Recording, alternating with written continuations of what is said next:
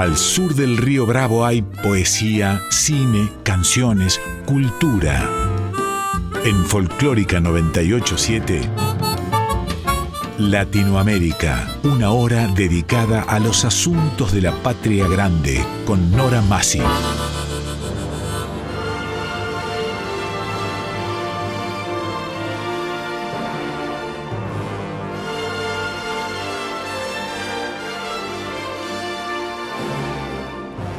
Latinoamérica, novela, cuento, teatro, poesía, música, artes visuales, ciencia y arte. Este programa es auspiciado por SADE, Sociedad Argentina de Escritores.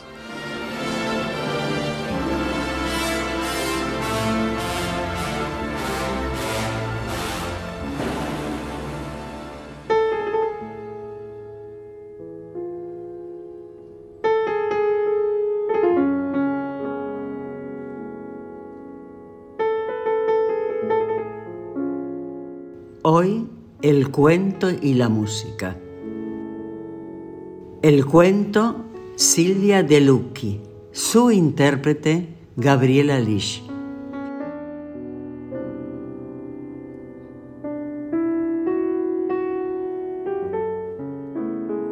Silvia Martínez Carranza de De Lucchi es profesora en letras y diplomada en ciencias del lenguaje. Integró el taller de Nicolás Bratosevich como docente, promovió la investigación, producción y publicación de minificción.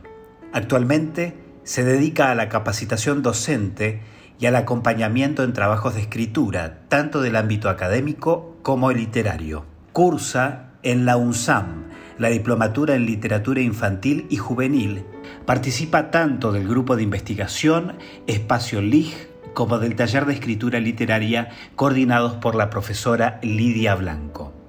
En cuanto a sus publicaciones, es coautora de ¿Te gusta correr sudores y vacíos? Poesía y prosa mínima de creación colectiva, del DOC 1992.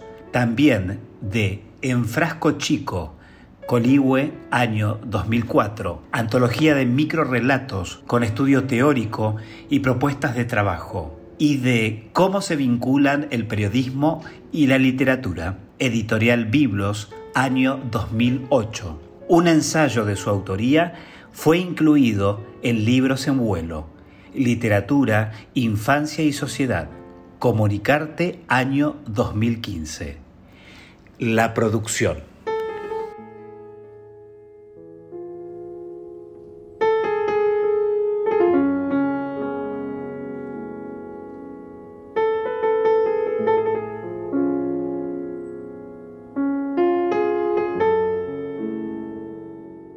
Tesoros. Lo que más le gustaba del abuelo eran los chistes así como al pasar. El cine, las porciones de pizza de los jueves y los chupetines que aparecían mágicamente en una oreja, en un bolsillo, en escondrijos insólitos. Era una fiesta que lo llevara a la escuela, porque iban por un sendero secreto de la estación para acortar camino y siempre encontraban algo que resguardar de los ataques de orden y limpieza que abundaban en la casa grande. Un clavo enorme, un candado oxidado, una pluma extraordinaria y otros tesoros. El abuelo se fue solo al hospital, con un bolsito apenas, a hacerse un service, dijo. Por eso, el pibe no les creyó cuando le dijeron un par de días después que el abuelo no iba a volver. La casa grande se llenó de olores y llantos y desmayos. Las tías que veía de tanto en tanto, allí estaban, con sus chales negros al vuelo, repartiendo café y agua mineral por todos los rincones. A él no le permitieron pasar del segundo dormitorio. Esa noche lo arroparon, lo bendijeron y se hizo el dormido para que no le cargosearan la tristeza pero pudo más la curiosidad. Descalzo y en pijama, avanzó por el comedor, a oscuras entre sillas y vitrinas, hacia la luz de los velones y el despliegue de gladiolos. Las puertas que separaban la sala lo atravesaron con la transparencia de sus vidrios. no alcanzó a ver más que una cruz y un desborde de puntillas. Le siguió un instante de parálisis para después desandar sus pasos corriendo hasta la cama bajo las dos frazadas. Los saltos de las sombras en las persianas y el murmullo de los parientes le acompañaron el insomnio hasta que el sueño ganó el partido. Despertó cuando ya se había terminado todo. Fueron días raros aquellos, tan llenos de vacío que el aire se había puesto espeso a pesar del invierno. Era volver de la escuela y dar vueltas por la casa buscando la presencia perdida, oyendo el silencio del tocadiscos sin tangos. Asomarse a la escalera a la hora en que el abuelo venía era un gesto inútil. Por unas semanas no hubo fideos los domingos. Se lavaron más pañuelos que de costumbre y esta vez fueron las mujeres a la terraza para destapar la claraboya que traslucía un sol descolorido. ¿Acaso fue un reflejo del mediodía? Quizás el contraste contra la ventana que daba a la avenida. Había vuelto de la escuela y no supo por qué fue al vestíbulo. A lo mejor iba a asomarse sin razón a la escalera que acababa de subir con delantal, abrigo y portafolios. La puerta del escritorio estaba abierta de par en par. Fue de paso, pero se detuvo, porque algo lo obligó a girar la cabeza por un momento. Un destello a contraluz, una silueta. En el sillón donde el abuelo siempre se sentaba a leer. Lo vio. Era él. Apenas unos segundos, una concreta presencia la imagen firme pero momentánea. Salió al patio gritando que lo había visto, que estaba sentado, que lo había mirado detrás de sus anteojos de carey. Mientras la tía le sostenía el pataleo, la madre salió disparada para comprobar que no se hubiera metido en la casa un intruso. Y la abuela iniciaba el reto admonitorio. Que eso no se hace, no se juega con los muertos. Una semana sin Tarzán y nada de historietas por un tiempo. Esperó en su cuarto con dientes apretados y lágrimas rabiosas. El trajín del día volvió a su ritmo. Una vez que las voces se perdieron en los golpeteos de la cocina y el chillar de la plancha sobre las sábanas rociadas. Entonces fue de nuevo hacia el lugar de la aparición palpó cada centímetro del sillón y lo encontró entre el asiento y el respaldar. Un chupetín de dulce de leche.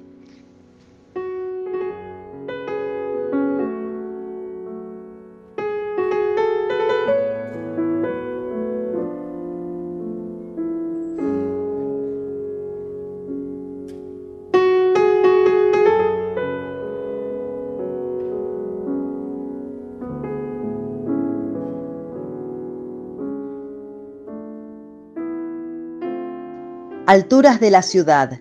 Él trabaja el afinado del reboque en una pared que no es suya. Suspendido en el andamio, hunde la cuchara en el balde. Revuelve, acentuando el tarareo con que se acompaña. Le pone ritmo a la mezcla que se estrella contra los ladrillos. Se deja sorprender por esas formas cada vez diferentes. Es una pena pasarles el fratacho pero viene el placer del alisado que empareja lo desigual y eso está muy bien. De pronto presiente un movimiento a cierta distancia y se detiene. Entonces la descubre y la mira desde lejos. Ella sube cargando el fuentón hasta la terraza con la sonrisa que le despierta el sol. En ese universo transcurren sus escondidas y apariciones entre sábanas ajenas. Hoy se suman al aire de la mañana saludos perdidos de camisas mancas. Polleras que nunca usará se levantan sin vergüenza hasta que una ráfaga pasa aquietando frunces y plisados. Cada broche sostiene un pensamiento. Sus miradas están a punto de encontrarse.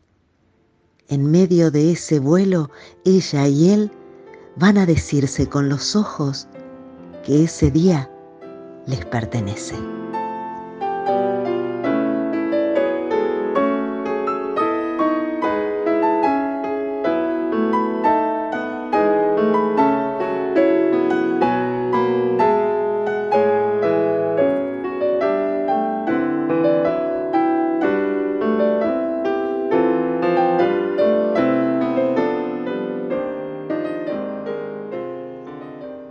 De visita. Ahora que en estas noches tía Nieves volvió a visitarme los sueños, también vienen de día algunos recuerdos que tengo con ella. Son momentos muy elegidos, tan vívidos, que puedo hablarle con mi pensamiento y ella contesta iniciando una conversación nueva. Regresa siempre comenzada la primavera. Yo ando moqueando por las pelusas de los vientos de octubre y soy capaz de interrumpir silencios solemnes con un estornudo de soprano. Pero llega la tía y se disipan las alergias, baja la fiebre, se calman las agitaciones asmáticas. Basta que la piense para que ella abra el telón de mi sonrisa. Sus arribos nocturnos no son de sobresalto Da la impresión de que estuvo preparando la mesa del té toda la tarde en la cocina de mi memoria. Cuando le pido que toque algún tanguito, siempre me hace el mismo chiste, que ahora está aprendiendo a tocar el arpa. Me despierto justo cuando me va a enseñar de nuevo la flauta dulce, tan difícil que es sacarle a ese instrumento el sonido puro de las notas.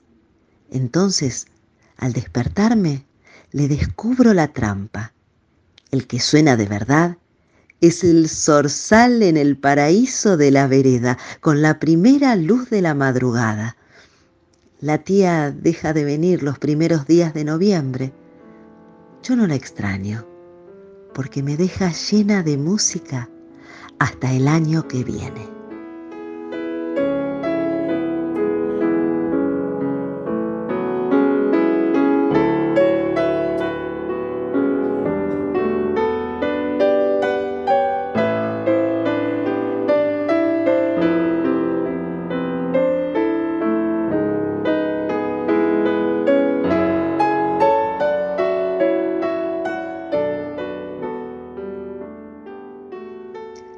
Retrato en sepia. Isolina tenía mirada tísica y bracitos de tero. Su casamiento fue arreglado por el padre para saldar deudas en el almacén de ramos generales. La foto de la boda se haría al día siguiente porque solo entonces el fotógrafo ambulante iba a pasar por la casa principal en su carrito entoldado. Una silla torneada fue a parar al jardín contra las ramas secas de la glicina, a falta de telones y escenografía. Allí se sentó ella, con túnica de novia pobre. El experto le acomodó sobre el regazo un ramo desmayado al que sumó tres espigas, símbolo de la prosperidad comercial. El esposo, de pie y levita como sostén del hogar y autoridad sin discusión la barba entrecana y la mirada masculina enfocada al futuro, es decir, al descampado vecino donde chiquilines ajenos disputaban sus juegos. Isolina cruzó los pies bajo la falda con el secreto deseo de cruzar las piernas. Cargó la espalda cuando sintió el peso de la mano enorme y estuvo a punto de llorar a gritos. Pero en vez de eso, Apenas floreció la explosión del magnesio, salió corriendo y cruzó el descampado en medio del asombro. Antes de que alguien pudiese reaccionar, ganó la calle de tierra y deseó que la nube de polvo fino que levantaba a su paso la desapareciera para siempre. No hubo pelos ni señales.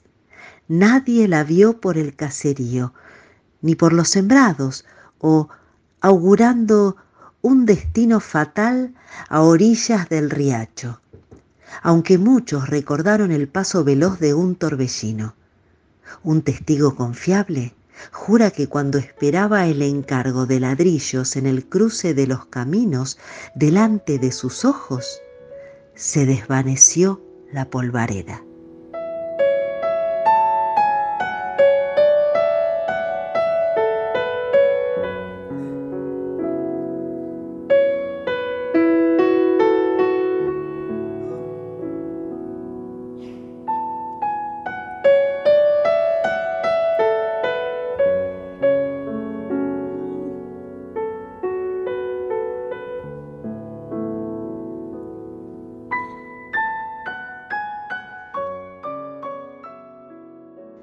Ángel de subte. Sube en la cabecera y se baja en la terminal. Repite el recorrido varias veces por día. Serena con susurros el llanto de los pequeños, les hace el coro a los músicos ambulantes, a veces acompaña pregones de vendedores, lleva las alas plegadas, túnica raída, ojos de humanidad. Lee diarios y pantallas de celulares por encima del hombro despierta la generosidad de muchos avaros y castiga con empellones a los atrevidos. Bendice a nuestros niños mendigos de cada día para que en el futuro sean revolucionarios. Detecta a los suicidas y convence hasta al más decidido de que no hay caso. Es imposible que te mueras justo hoy, pues hay alguien en el mundo que va a amarte todavía.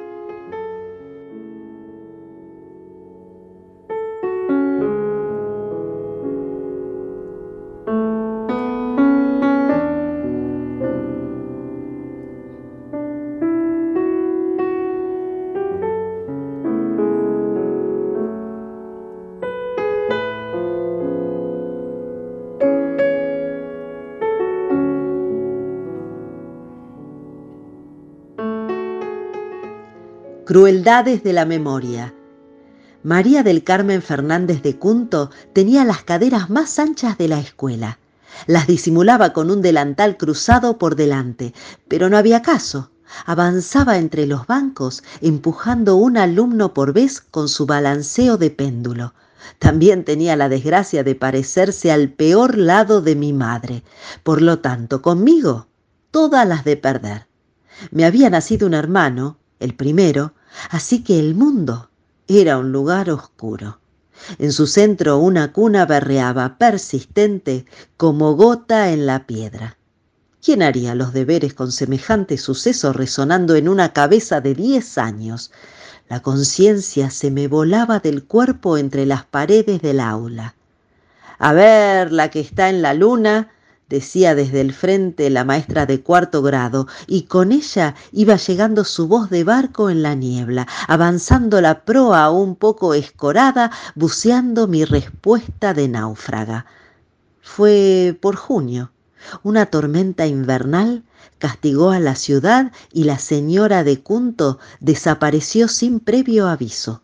Contemplé desde el fondo del aula su escritorio vacío durante varios días. Por las noches me hundía en culpas de niña. Mis deseos la habían arrebatado de su casa con vientos de juicio final, hasta que llegó una suplente con explicaciones, que su antecesora estaba casada con un marino de guerra, que habían partido al sur a un destino oceánico por mucho tiempo seguramente.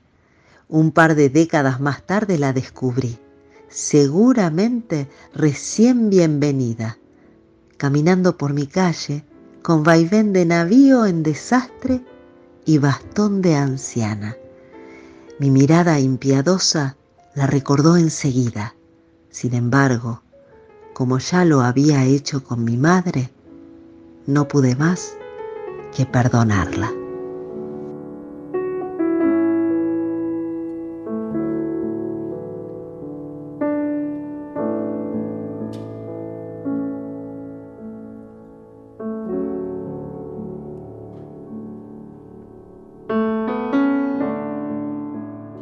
En breves instantes, la música. Reunión Cumbre. Astor Piazzolla. Gary Mulligan.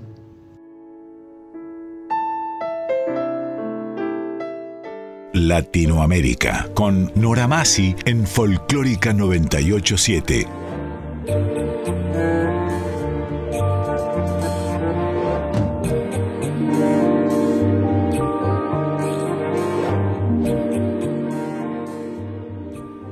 Segundo bloque, la música. Astor Piazzolla, Gary Mulligan, Reunión Cumbre.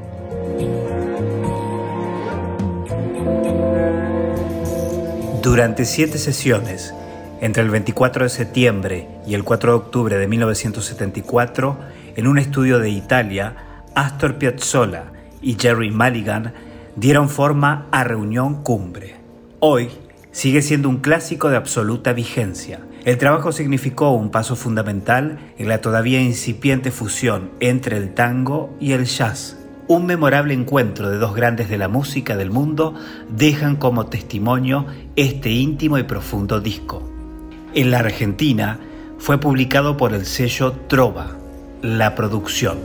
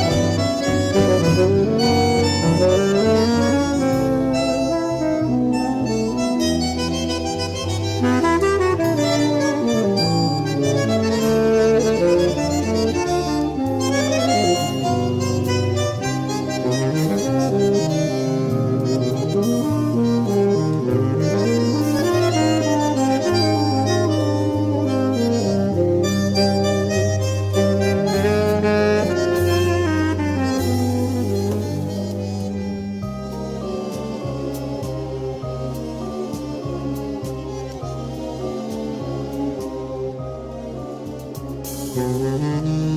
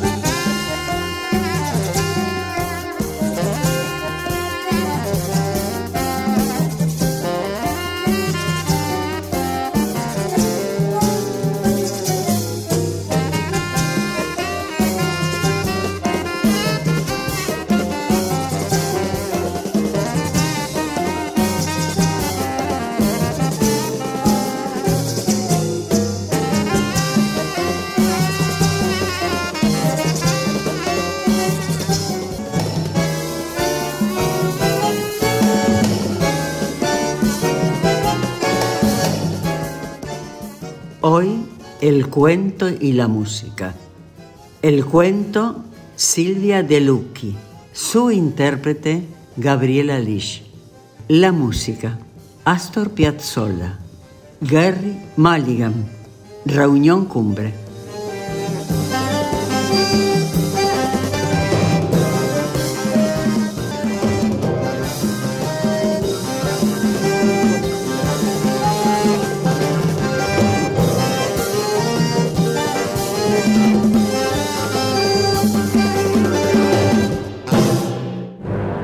Presentación Quique Pessoa. Realización técnica y editor de arte Javier Chiavone. Recopilación de autor y coordinación Patricio Schulze. Te invitamos a escuchar cualquier episodio de Latinoamérica en nuestro podcast.